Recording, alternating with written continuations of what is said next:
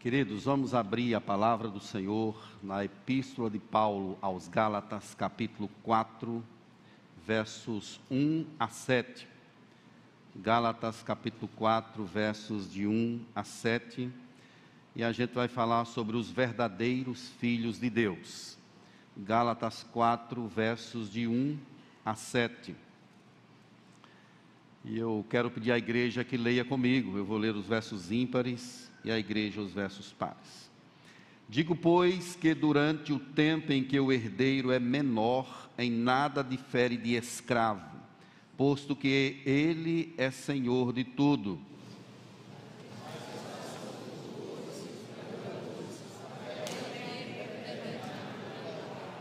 Assim também nós, quando éramos menores, estávamos servilmente sujeitos aos rudimentos do mundo.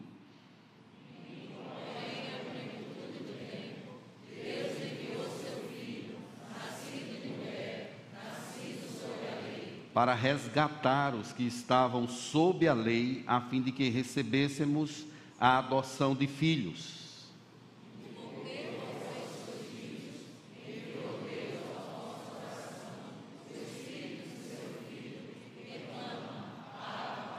Todos, de sorte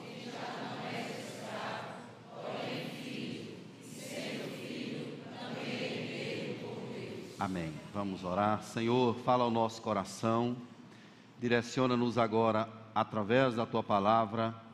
Declaramos que sem a presença do teu Espírito nós não conseguimos, ó Deus. Precisamos de ti. Sem ti nada podemos fazer. Dá-me palavra fácil, um pensamento sem nenhum obstáculo em nome do Senhor Jesus, dá sensibilidade a cada um de nós aqui para ouvir, apreciar e ser exortado pela tua palavra, em nome de Jesus. Amém. Queridos, o processo de adoção é algo muito sublime. Né? Quem já viveu essa experiência no lar, ou tem amigos, irmãos que já passou por isso, é algo muito precioso nós fomos também adotados na família de Deus. Nós somos filhos adotivos de Deus. Só que a adoção humana, ela é diferente da adoção que Deus fez conosco. Na adoção humana, a gente não consegue implementar a nossa natureza é, no filho que adotamos. Mas Deus, Ele coloca a sua natureza em nós, Ele coloca o, o seu Espírito Santo em nosso lugar que de forma mais profunda diz que nós pertencemos a Ele, não apenas de forma superficial, mas é algo espiritual sublime. E esse texto está falando sobre isso. Vamos entender um pouco o que, que essa carta, no seu sentido geral, nos ensina. Ela é escrita pelo apóstolo Paulo quando estava na Macedônia Paulo de lá ouve que algumas igrejas da Galácia estão passando por algumas dificuldades, mais precisamente Icônio, Listra e Derbe. Essas três igrejas que ficavam no sul da Galácia, elas estavam sendo acometidas por ensinamentos falsos. Estavam disseminando heresias no meio da igreja. E Paulo, da Macedônia, ele envia essa carta objetivando corrigir algumas falhas é, de heresias que estavam sendo ensinadas à igreja. Uma delas era de que as pessoas que estavam sendo convertidas ao Evangelho, elas precisavam ser circuncidadas. Se elas não fossem circuncidadas, elas não tinham, teriam, no caso, a salvação. Por causa desse motivo, um concílio se reúne em Jerusalém. Essa reunião está retratada lá em Atos capítulo 15 o presidente desse, dessa sessão ou desse concílio é Tiago, o meio-irmão de Jesus. E fica decidido nesse concílio de que as pessoas que fossem sendo alcançadas pelo Evangelho não precisariam mais circuncidar, porque o foco agora é Cristo. Cristo fez tudo, ele cumpriu cabalmente a lei cerimonial, de forma que o homem, se cresce nele de verdade, estaria plenamente salvo. Então, esse é o ponto de ensino aqui da carta. E Paulo está, sendo seu, está tendo o seu apostolado questionado pelos judaizantes, os homens que estavam ensinando essas heresias. E Paulo ele vai defender o seu apostolado, ele começa logo no capítulo 1, verso 1, falando sobre isso, dizendo que ele é apóstolo não da parte do homem, nem por intermédio de homem algum, mas por Jesus Cristo e por Deus o Pai. Então eu vejo que ele está se defendendo daquilo que ele está sendo acusado. Paulo diz que os Gálatas estão passando é, de um evangelho sublime, sublime, baseado na graça, para um outro evangelho. E ele exorta a igreja dizendo assim: Olha, ainda que um anjo desça do céu e vos pregue um evangelho que vá além daquele que, te, que temos pregado, seja considerado anátema. Então Paulo ele vai desenvolver essa ideia aí no decurso da carta aos Gálatas. Ela fala muito sobre liberdade. Na verdade, o tema geral dessa carta é liberdade, ou seja, em Cristo nós estamos totalmente livres. Nós não somos salvos pelo que nós fazemos. Não é pelo que nós fazemos, é pelo que Cristo fez na cruz do Calvário. E isso nos dá uma segurança grandiosa. Pelo menos ao meu coração, isso me deixa em paz de saber que não é pelo que eu faço, é pelo que Cristo fez. Então, se é pelo que ele fez, há uma segurança incomparável porque a nossa salvação está ancorada numa rocha inabalável. E aí ele diz aí no capítulo 5, verso 1: Para a liberdade foi que Cristo nos libertou, permanecei, pois, firmes, e não vos submetais de novo a julgo de escravidão. Ou seja, se vocês praticarem a circuncisão, vocês que já estão livres, vocês estarão voltados à escravidão, vocês estarão voltando a escuridão outra vez. Então não precisa mais isso. Sigam a Cristo, creio em Cristo, creio no Evangelho. Não é pelo trabalho da mão de vocês, é por causa de Cristo Jesus, o que ele fez, o que ele realizou na cruz do Calvário. E aqui, meus irmãos, quando a gente vai seguindo na estrutura da carta, a gente vai percebendo Paulo discorrendo sobre esse pensamento, falando sobre Cristo, sobre justificação pela fé, sobre graça, dizendo que Cristo nos perdoou. Pedro até tem uma fraqueza e é repreendido por Paulo na frente de todo mundo. Paulo repreende a Pedro porque ele estava agindo com dissimulação. Pedro veio de Jerusalém visitar as igrejas da Galácia e estava se sentando com os gentios.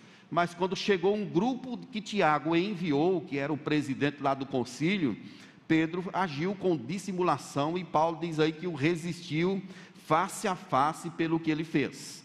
A descrição do capítulo 4 é de que até o próprio Abraão foi salvo pela fé. Ele creu e isso lhe foi imputado para a justiça. Para é, aprofundar o argumento de Paulo sobre essa questão da justificação pela fé, ele utiliza aí pelo menos cinco passagens do Antigo Testamento, aí no capítulo 3, no, no no capítulo 3, ele vai descrevendo aí pelo menos umas cinco passagens a respeito do Antigo Testamento, mostrando que o homem é salvo pela graça, mediante a fé, alcançado por algo de fora dele, que é aquilo que Jesus Cristo fez é, na cruz do Calvário. Quando a gente chega no capítulo 4, a gente vai perceber que ele vai chegar numa espécie de ápice da carta que é quando ele vai dizer que nós agora somos filhos, saímos da condição de escravos, é, saímos da, escur da escuridão e agora fomos adotados numa grande família, que é a família de Deus. Somos adotados nessa família. E como foi então esse processo de adoção? Como foi que Deus nos adotou? O que foi que aconteceu? O que, que Deus fez para que nós, de fato, de fato, fôssemos adotados em sua família? Primeiramente, entendendo o texto, a gente percebe que nós estávamos sujeitos à ordem do mundo.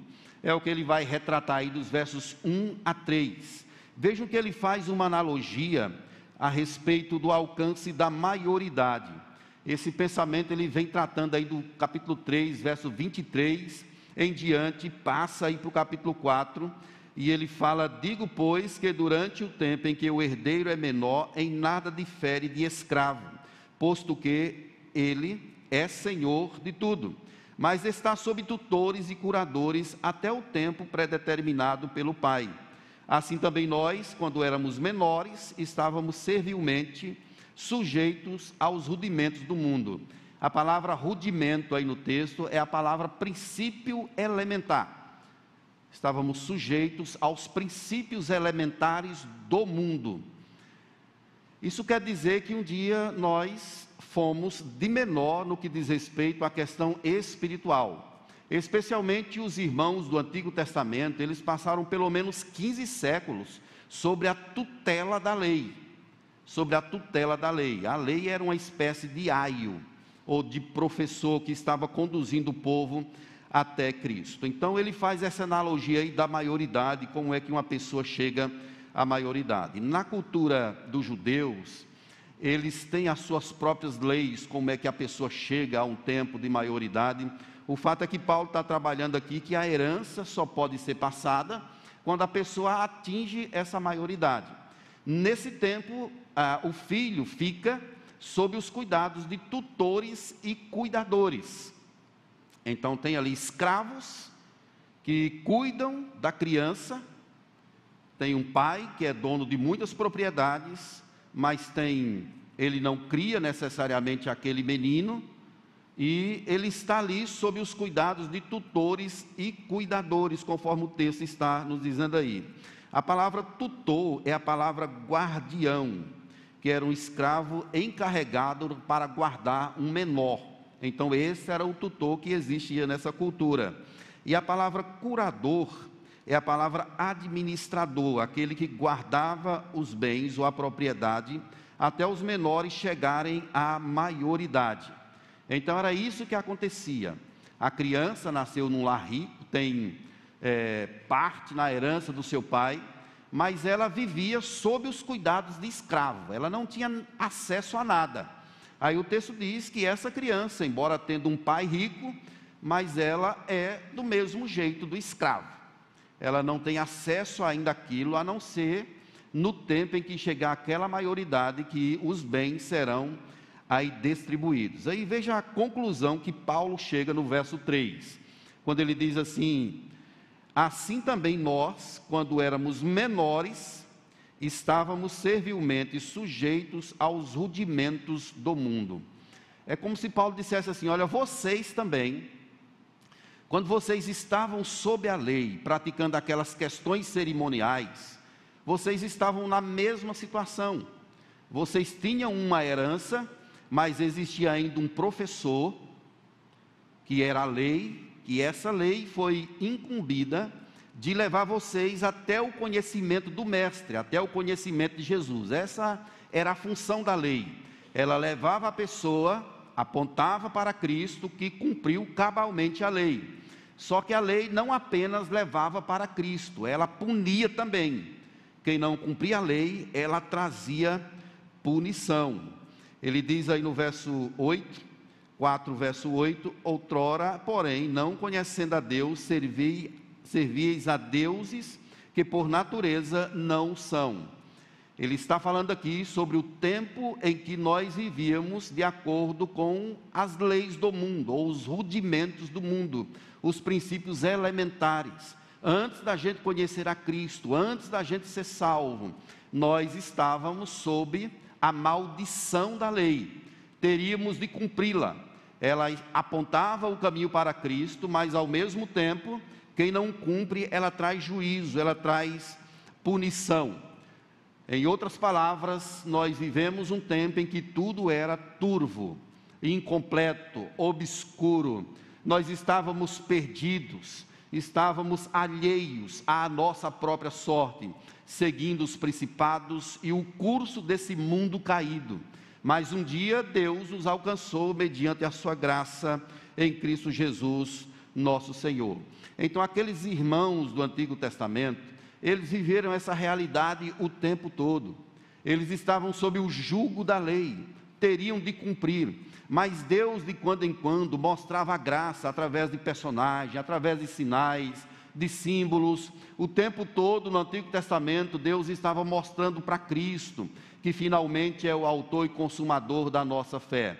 Mas eles viviam ainda com um pedagogo, que seria a lei, que estava ensinando, doutrinando, e que essa lei tinha essa função de levar essa pessoa a Cristo.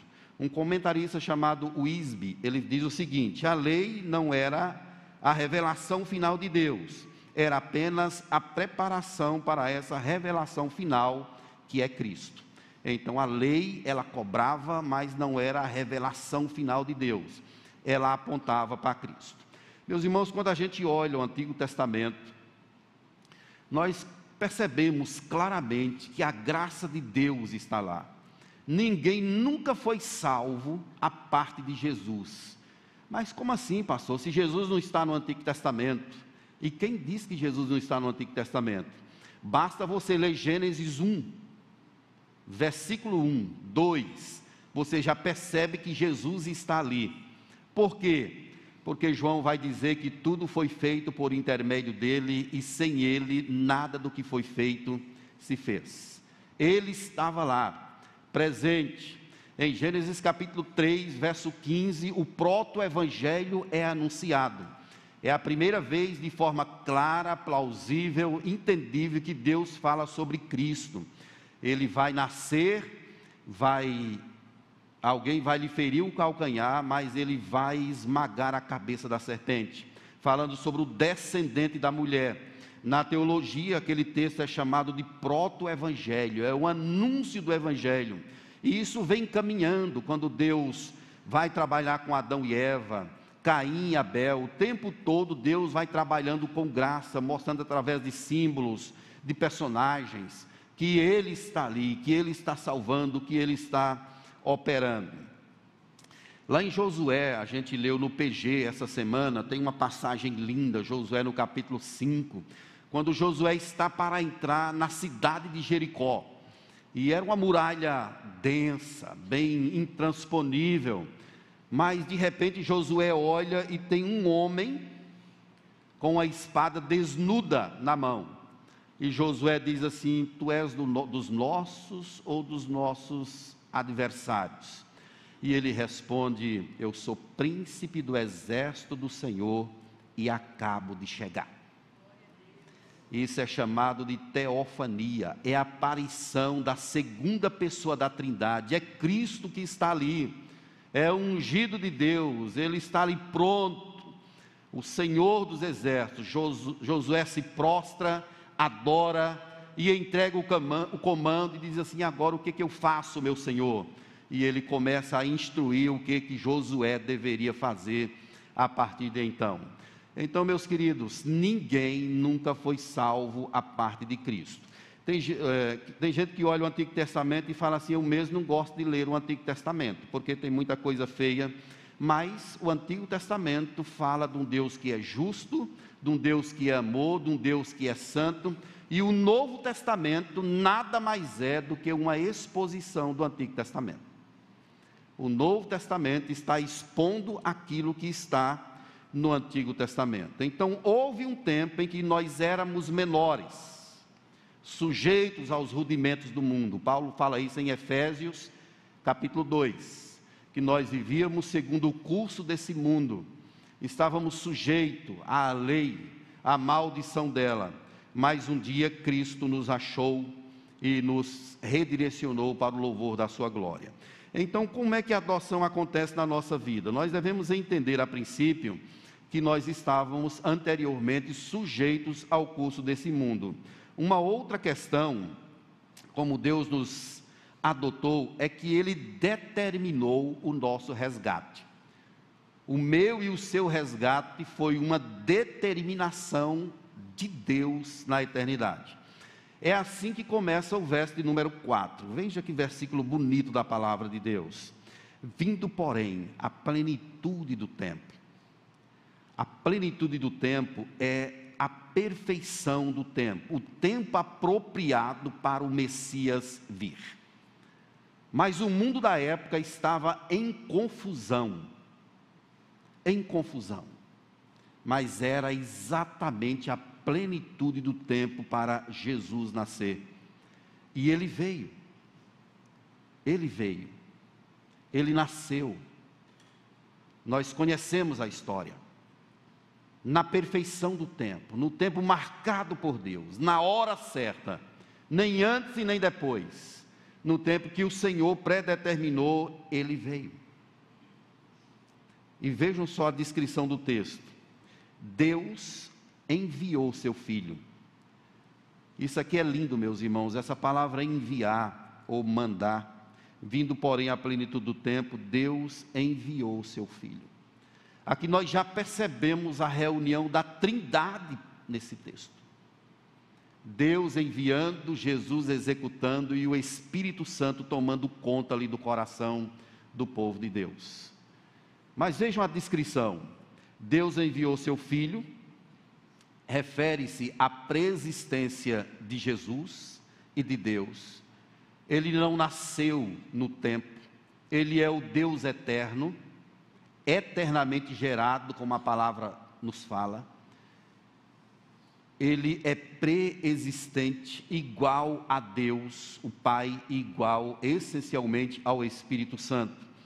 Mas veja que o texto continua dizendo que ele é nascido de mulher, referindo-se à totalidade da plenitude da humanidade de Jesus. Precisava ser um homem para morrer em nosso lugar não poderia ser um anjo, não poderia ser outro qualquer, precisava ser um homem. Por quê? Quem pecou foi um homem. Então, um homem teria de pagar o preço. E Jesus, ele era 100% homem e 100% Deus. Perfeitamente homem e perfeitamente Deus.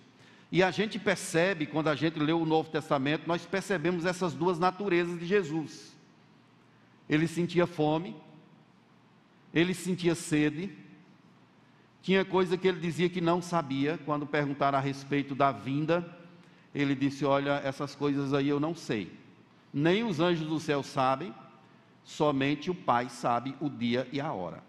Ele está falando como um homem, ele não sabia de fato como homem, mas há uma natureza dupla na pessoa de Jesus ele é um homem 100%, de carne e osso, com os mesmos sentimentos que nós tínhamos, nós temos, ele também tinha, com as mesmas sensações que nós temos, ele também tinha. Ele sentia dor, sentia náuseas, se cansava. Nós percebemos na descrição da palavra que ele uma vez entrou num barco ia para o outro lado e dormiu cansado. As pessoas tentaram acordar, mas ele estava num sono profundo, dormindo. Jesus sentia medo, ele gritava lá no Getsemane, ele clamava por amigos, nenhuma hora vocês conseguem ficar comigo. Ele orava, gritava: Deus meu, Deus meu, por que me desamparaste? Ele tinha medo da cruz, ele tinha medo da morte. Ele era um homem como nós de carne e osso. Ele sentiu aquelas pancadas que ele levou, os chutes, o cuspe no rosto, ele sentiu a flecha que o traspassou, ele sentiu angústias, ele chegou a suar e foi tão intenso que ele suava sangue, chorava, gritava, se enraivecia de forma santa, mas ele ficava chateado algumas vezes, e tirou o chicote uma vez e desceu a ripa em gente que estava vendendo na porta do templo e falou assim: A minha casa será chamada casa de oração, vocês estão transformando ela num covil de salteadores. Então Jesus ele é 100% homem e 100% Deus. A diferença entre nós e Jesus é que nós somos pecadores o tempo todo. Jesus não teve nenhum pecado nenhum pecado. Tem uns, filmes, tem uns filmes miseráveis, que às vezes passam na televisão, que mostram a insinuação assim de Jesus querendo dar umas paqueradas em Maria Madalena. Isso é coisa diabólica, viu irmãos? É coisa do inferno, não é coisa de Deus não. Ele era sem pecado. Hebreus 4,15 diz assim: Antes foi ele tentado em todas as coisas, à nossa semelhança, mas sem pecado. Se ele cometesse um pecado, o que era impossível, tudo estaria arruinado. havia uma proteção plena, mas mesmo assim Satanás o tentou a queda. Lá em Mateus 4, Satanás propõe a Jesus para sair da condição de um Messias de Deus e passar a ser um Messias satânico. Já pensaste? Tudo isso eu te darei se prostrado me adorares. Tudo isso eu te darei se prostrado me adorares. Ou seja, saia dessa condição de Messias de Deus e venha para o meu lado. Agora, se Satanás fez isso com Jesus, imagine o que ele é capaz de fazer comigo e com você. Ele olhou nos olhos de Deus e tentou Deus a queda. Já pensou que ousadia desse sujo?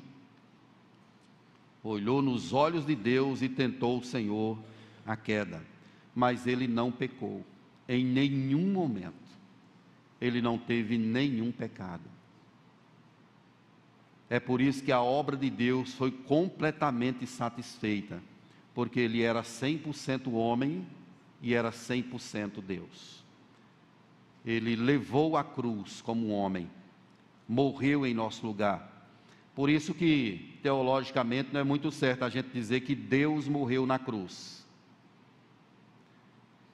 A expressão Jesus morreu na cruz ele era Deus, mas tem essa natureza humana. O homem morreu na cruz para nos libertar. E ele fez isso para resgatar os que estavam sob a lei. A palavra grega resgatar aí no texto significa resgatar pelo pagamento de um preço. É um escravo que está ali é, sofrendo penúrias e alguém vai lá e paga um preço pela libertação daquele escravo. Diz assim: Olha, você agora está livre. Mas como foi que Jesus Cristo fez isso? Ele fez isso com a sua própria morte. Ele morreu no lugar dos escravos.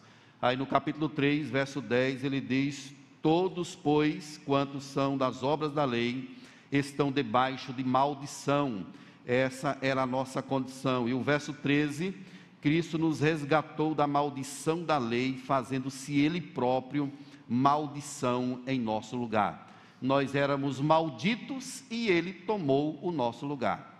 Ninguém consegue explicar um amor tão grande como esse. Gente indigna, imerecedora, gente que não prestava, mas de repente Jesus disse assim: Humberto, eu resolvi assumir o seu lugar. Você estava sob maldição, mas eu vou morrer em seu lugar. É por isso, meus irmãos, que a adoção de Deus, para mim e para você, ela é uma adoção espiritual. Porque Deus, ele vai além da adoção humana. Ele coloca a sua própria natureza em nosso coração, em nosso ser.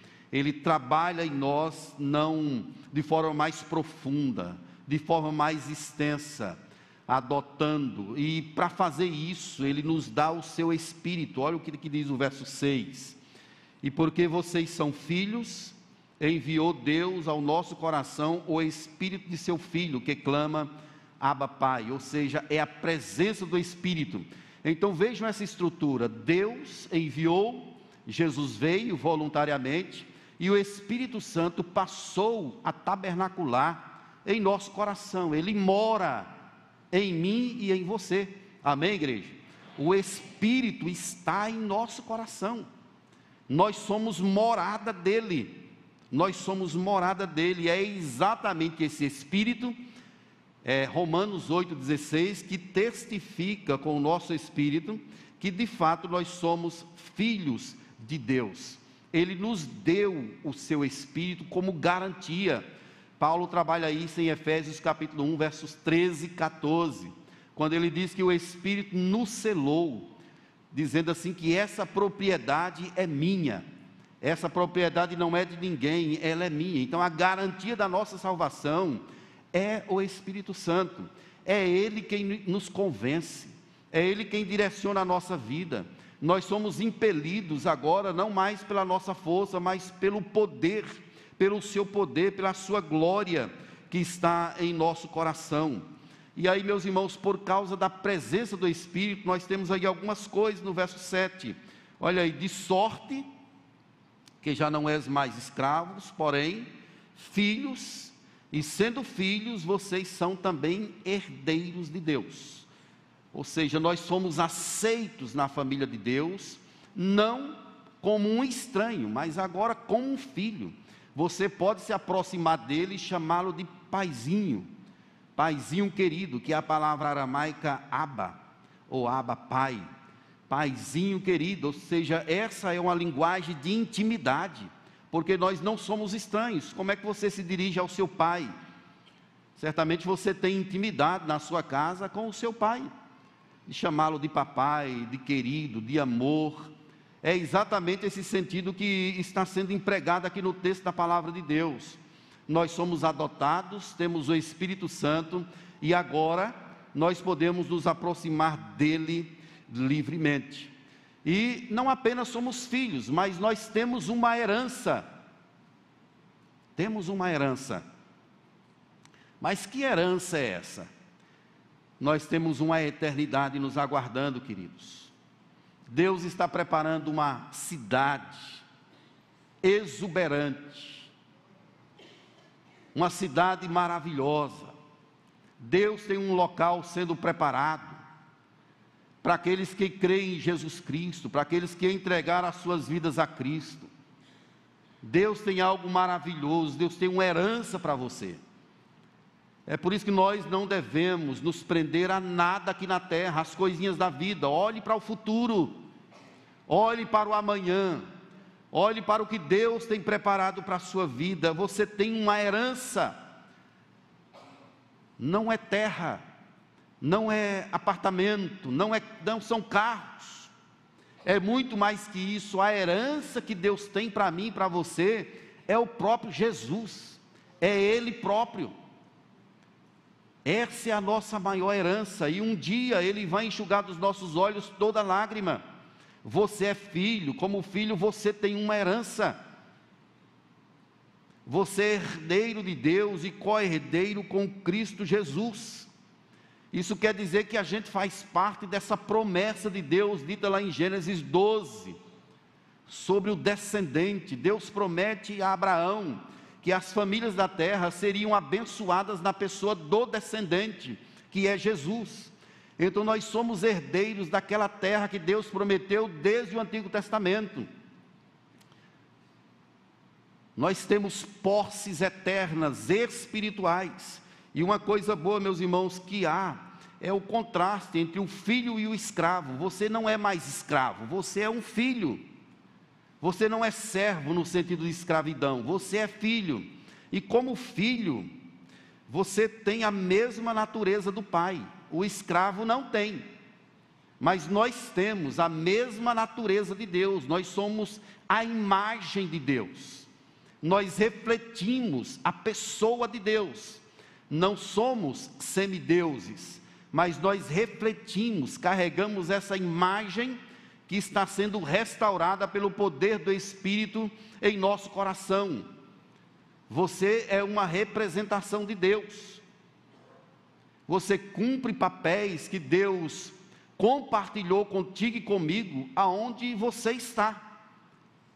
Na sua família, no seu trabalho, nós somos representações, imagem de Deus, e a palavra imagem significa que você é uma sombra é uma sombra de Deus. E que você possa pensar agora como você tem refletido isso. Como é o reflexo da imagem de Deus na sua vida. Você não é escravo, você é filho, e como filho você tem a natureza do pai. Como filho, você tem um pai. O escravo tem um senhor. Olha que diferença grandiosa. O escravo tem um senhor, o filho tem um pai. Deus é o nosso pai. O filho obedece por amor, o escravo obedece por medo. Nós não somos impelidos a obedecer a Deus com medo do inferno. Na verdade, meus irmãos, essas coisas ruins não devem ser, não devem ser a nossa motivação. A motivação para a nossa vida tem de ser o amor de Deus. o que Deus faz. Por exemplo, eu não posso evangelizar com o pensamento de que se eu, se eu não evangelizar, as pessoas vão para o inferno. Não é isso. Não é por isso. Eu evangelizo porque o meu Pai vai ser glorificado. Eu não devolvo o dízimo por medo de Deus, mas por obediência ao meu Pai. Eu não venho ao culto porque eu tenho medo e carrego um sentimento de culpa de pecador se eu não fizer. Não é isso. Eu sou impelido por amor, por aquilo que Deus fez por mim. Deus transformou o meu coração. Ele me adotou em sua família. Eu sou seu filho e agora eu sou motivado por isso. Por isso. Nós não podemos internalizar no nosso coração o sentimento do evangelho do medo, da ameaça. Você é livre. Nenhuma condenação há para quem está em Cristo Jesus. Não tem mais escravidão para quem está em Cristo. Você é livre. É Jesus quem garante isso não é o medo que vai nos impelir porque nós somos filhos, mas é o amor de Deus, o que Ele fez por mim. A graça de Deus, meus irmãos, ela não é uma, um incentivador para a gente viver um marasmo espiritual. Não ter esse negócio de ah, uma vez salvo, salvo para sempre, agora posso fazer o que eu quiser. O verdadeiro salvo não pensa assim e não é assim. Quando ele é alvo da graça de Deus, ele diz assim: rapaz, olha o que Deus fez na minha vida. Quem era eu e o que eu sou hoje. Então é esse sentimento que nos motiva, que nos instiga a viver a plenitude do Evangelho, a deixar-nos gastar, a entregar a nossa vida, os nossos talentos, tudo para a glória, honra e louvor do Senhor. Então é uma motivação pautada no amor, porque nós somos filhos nós não temos um Senhor, nós temos um Pai. Nós não obedecemos por medo, nós obedecemos por amor. Quem obedece por medo é o escravo, é quem está em escravidão. Lutero, quando ele conta sobre a sua conversão, ele vivia essa situação. Ele era impelido pelo medo rezando, gritando, se autoflagelando o tempo todo, com medo de ter desagradado ao Pai. Mas quando Jesus chega no coração de Lutero, ele percebe que o justo viverá pela sua fé. Como é que eu pude viver tão preso, tão cego? E é exatamente isso que leva esse homem a fixar as 95 teses na porta da catedral em Wittenberg. Quando ele vê as pessoas vendendo salvação, chamando os homens para fazer algo para ser salvos, ele diz: não tem nada disso. O homem não é justificado por obras da lei, ele é justificado por graça. E mais uma vez, a justificação não é um ato que acontece dentro de nós. A justificação acontece no tribunal de Deus, nos céus. É quando Ele, independentemente de nós, Ele nos declara justo. Diz assim: a partir de agora, Humberto, você foi inocentado. Olha a sua dívida aqui. Ele rasgou a nossa dívida. E disse assim para nós: Você agora está livre. Se o Filho vos libertar, verdadeiramente sereis livres. O Evangelho que Jesus propõe é esse. É o Evangelho que é pautado no amor e não motivado pelo medo. Ah, eu vou fazer o culto doméstico, porque se eu não fizer o culto doméstico, vem maldição sobre a minha vida. Não é por causa da maldição, é porque você ama a Deus é porque você quer ter um relacionamento com Deus, é porque você é filho de Deus, e você é impelido a fazer essas coisas por causa do amor ao Senhor.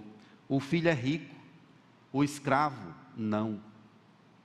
O filho é rico e o escravo não é. O filho tem um futuro e o escravo não tem.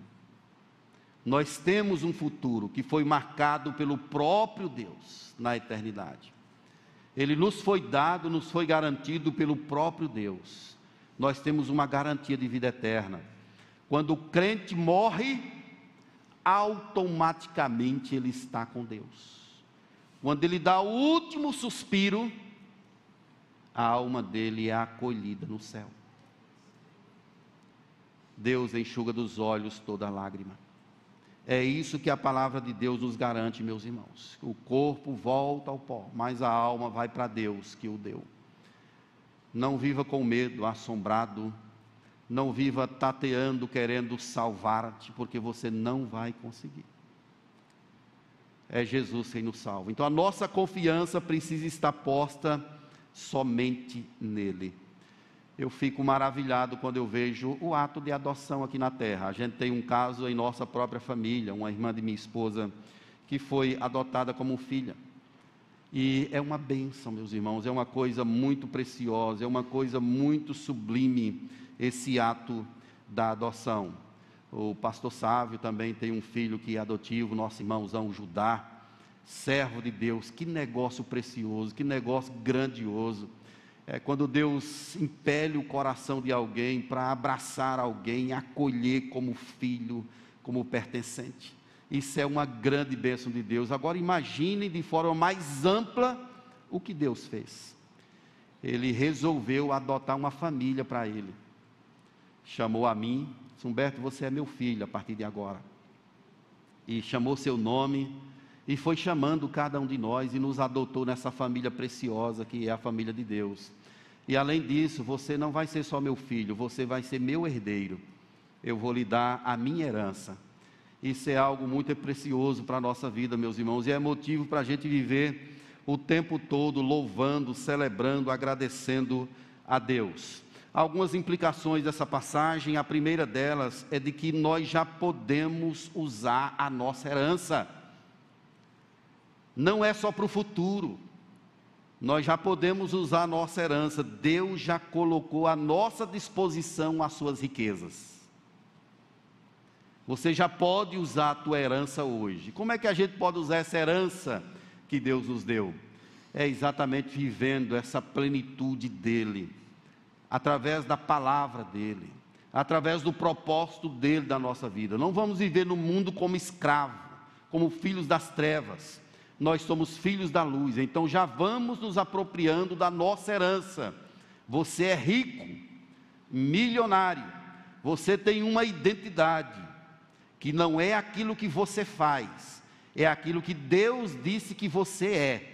Você já pode usufruir dessa herança. Quando vier alguma coisa contra a sua vida, seja uma seta diabólica ou um evento humano, você pode dizer assim: Olha, eu sou filho do rei eu já tenho uma herança, a minha identidade é o Senhor, não são as coisas da terra. Essa herança já está à nossa disposição. Uma outra implicação desse texto é que o pai tem um futuro especial garantido para os seus filhos.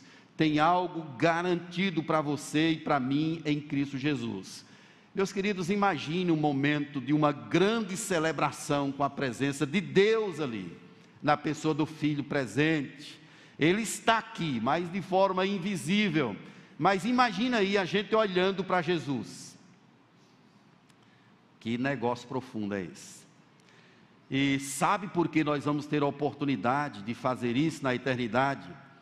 Porque Jesus, ele será, ou ele é, um homem como nós. Nós não podemos ver Jesus como um espírito que não se pode tocar. Jesus, ele é um homem, ele está no céu como um homem e ele vem como um homem para buscar a sua igreja. O anjo, lá em Atos, quando Jesus é assunto aos céus, o anjo diz a seguinte palavra: Varões galileus, porque estáis olhando para as alturas? Este que dentre vós é assunto aos céus, voltará da forma A palavra forma significa exatamente o corpo de Jesus. Ele vem para nos buscar. E é por isso que um dia nós poderemos contemplar a Deus face a face, por causa do seu grande amor. Então, querido, Deus tem um futuro especial para você, garantido. É garantido porque o Espírito Santo está em teu coração. E Ele está dizendo a você todo dia que você é filho.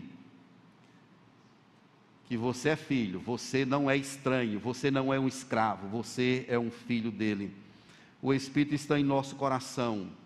E isso é a garantia de que tudo vai terminar bem. Tudo vai terminar bem. Ainda que o nosso corpo sofra, padeça, passe por angústias, tudo vai terminar bem. Tudo vai terminar bem, por causa da presença desse Espírito. Ele está preparando a noiva do cordeiro. Ele está tirando as rugas, aquilo que é defeituoso, porque ele tem essa incumbência de apresentar essa noiva ao cordeiro de forma perfeita, singular, totalmente preparada para o dia do grande casamento. Então, querido, a minha palavra nessa tarde é para que você entenda que você é filho de Deus. Nós somos os verdadeiros filhos de Deus. Eu sou. E eu espero que você seja também nem todos são filhos de Deus. Os homens, eles são criaturas de Deus. Os filhos são aqueles que foram adotados por Deus. João, no capítulo 1, ele fala isso. A todos quanto receberam, Deus deu-lhes o poder de serem feitos filhos de Deus. Os filhos de Deus são aqueles que creem, que entregam as suas vidas a Cristo esses são trazidos e adotados na grande família, a família de Deus. Amém, meus queridos? Vamos chamar a turma aí, a equipe de louvor, para a gente, e vamos ficar de pé. A gente vai ter esse momentinho de oração.